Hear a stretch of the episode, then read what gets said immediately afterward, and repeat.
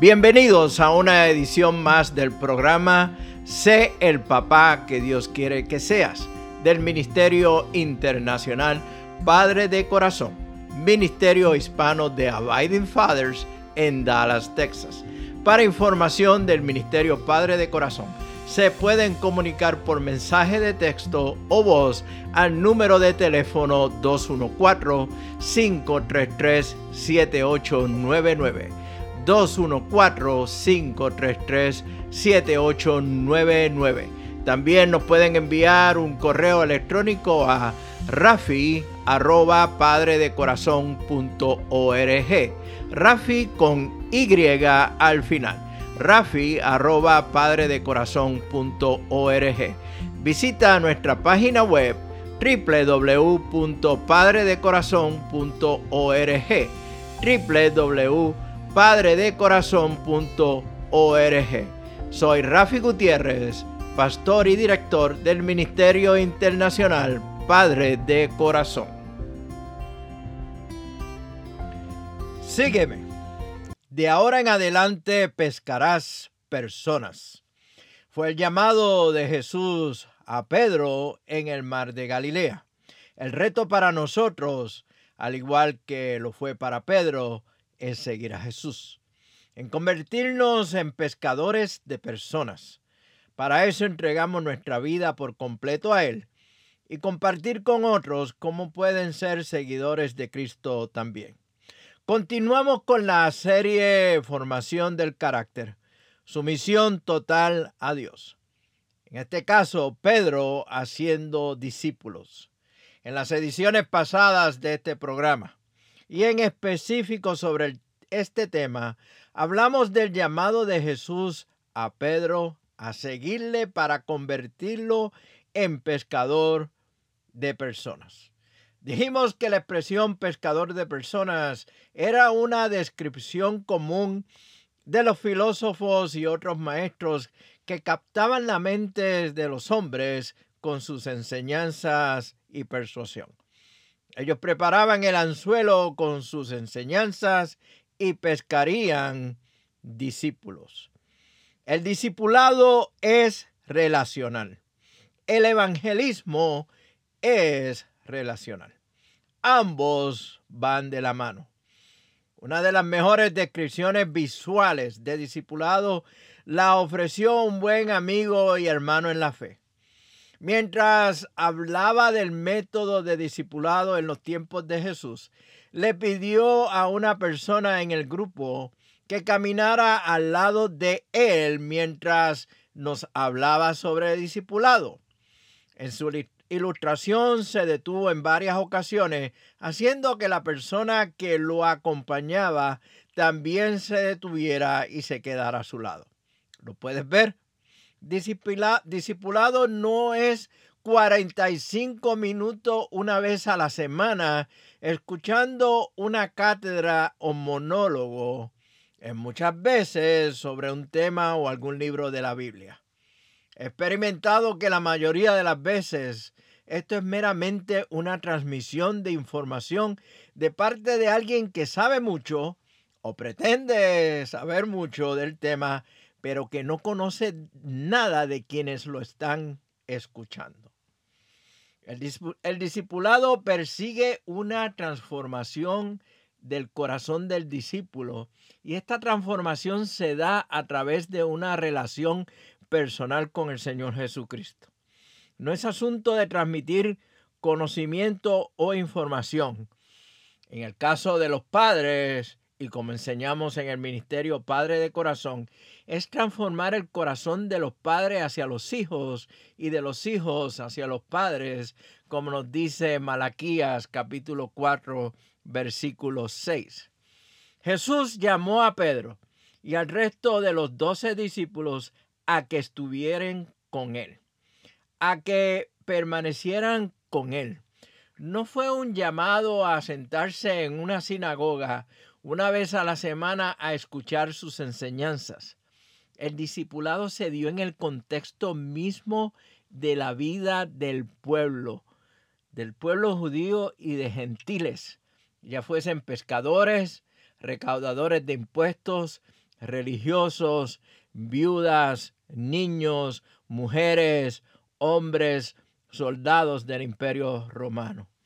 Jesús llamó a estos hombres a una relación no solamente con Él, pero con ellos mismos, creando una comunidad de vida, de compañerismo donde serían como hermanos. ¿Te imaginas? Un empresario de la industria de la pesca caminando junto a un recaudador de impuestos. No quiero pensar qué conversaciones tuvo lugar entre estos dos. No perdamos de vista que esta invitación nos llevaría a invertir tres años viviendo, comiendo, trabajando, orando, escuchando, viendo las obras de Jesús y teniendo tiempo a solas con Él. Vieron cómo Jesús sanó a los enfermos, resucitó muertos, respondió a los fariseos religiosos con firmeza y a la vez habló con ternura y amor a los pecadores. Calmó la tormenta, echó fuera demonios. Ellos vieron de primera mano cómo la gente respondía a este hombre de Nazaret, de donde nada, puede, nada bueno puede salir con asombro. Escucharon sus enseñanzas a través de parábolas y hasta la predicación o la predicción, perdón, de su propia muerte. ¿Puedes ver lo que te estoy describiendo? ¿Podrías identificarte con Pedro? ¿Podrías ponerte en sus sandalias? Tiempo atrás, Pedro estaba pescando peces vivos para matarlos y ponerlos en la mesa de sus clientes. Y ahora está pescando personas muertas espiritualmente para darle vida y llevarlos a la mesa delante de Dios. Jesús no les prohibió que hablaran o expresaran sus dudas, ni mucho menos que hicieran preguntas. ¿Y quién crees que habló cuando tenía que hablar y habló cuando no tenía que hablar? ¿Quién crees que expresó sus dudas e hizo sus preguntas? Pedro, por supuesto. Hagamos un breve recorrido por las palabras de nuestro buen amigo Pedro en los evangelios. ¿Listo? Escucha la primera. Entonces Pedro le dijo a Jesús, explícanos la parábola que dice que la gente no se contamina por lo que dice. La encontramos en Mateo capítulo 15, versículo 15. La siguiente. Luego Pedro se le acercó y preguntó al Señor, ¿Cuántas veces debo perdonar a alguien que peca contra mí? ¿Siete veces? Mateo capítulo 18, versículo 21. Entonces Pedro le dijo, nosotros hemos dejado todo para seguirte. ¿Qué recibiremos a cambio? Lo encontramos en Mateo capítulo 19, versículo 27. Otra más. Y Pedro preguntó, Señor, ¿esa ilustración es solo para nosotros o es para todos? encontramos en el Evangelio de Lucas, capítulo 12, versículo 41. Otra, Simón Pedro le preguntó, Señor, ¿a dónde vas? Pero, ¿por qué no puedo ir ahora, Señor? ¿Sabes que estoy dispuesto a morir por ti? La vemos en el Evangelio de Juan, capítulo 13, los versículos 16 al 17. Y esta es una de mis favoritas. Pedro le preguntó a Jesús, Señor, ¿qué va a pasar con él? En este caso, refiriéndose al apóstol Juan. En el Evangelio de Juan, capítulo 21, versículo 21. Yo doy gracias a Dios, porque los escritores de los cuatro evangelios, inspirados por Dios, capturaron las conversaciones y las acciones de Pedro. Doy gracias a Dios por sus preguntas, pues me dicen que las preguntas son esenciales en el discipulado. El discipulado no es siéntate, no hables, no hagas preguntas, pues calladito te ves más bonito. El discipulado es relacional. Se abre a la conversación. Pedro estaba siendo transformado, estaba creciendo espiritualmente.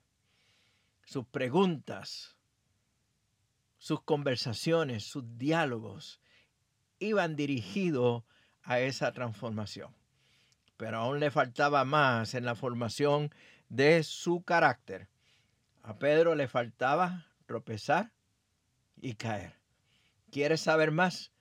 Te invito a que me acompañes en la próxima edición de este programa donde continuaremos con el tema formación del carácter en la sumisión total a Dios. Pedro llamado a ser discípulos. Este ha sido un programa del Ministerio Internacional Padre de Corazón, Ministerio Hispano de Abiding Fathers, con oficinas en Dallas, Texas.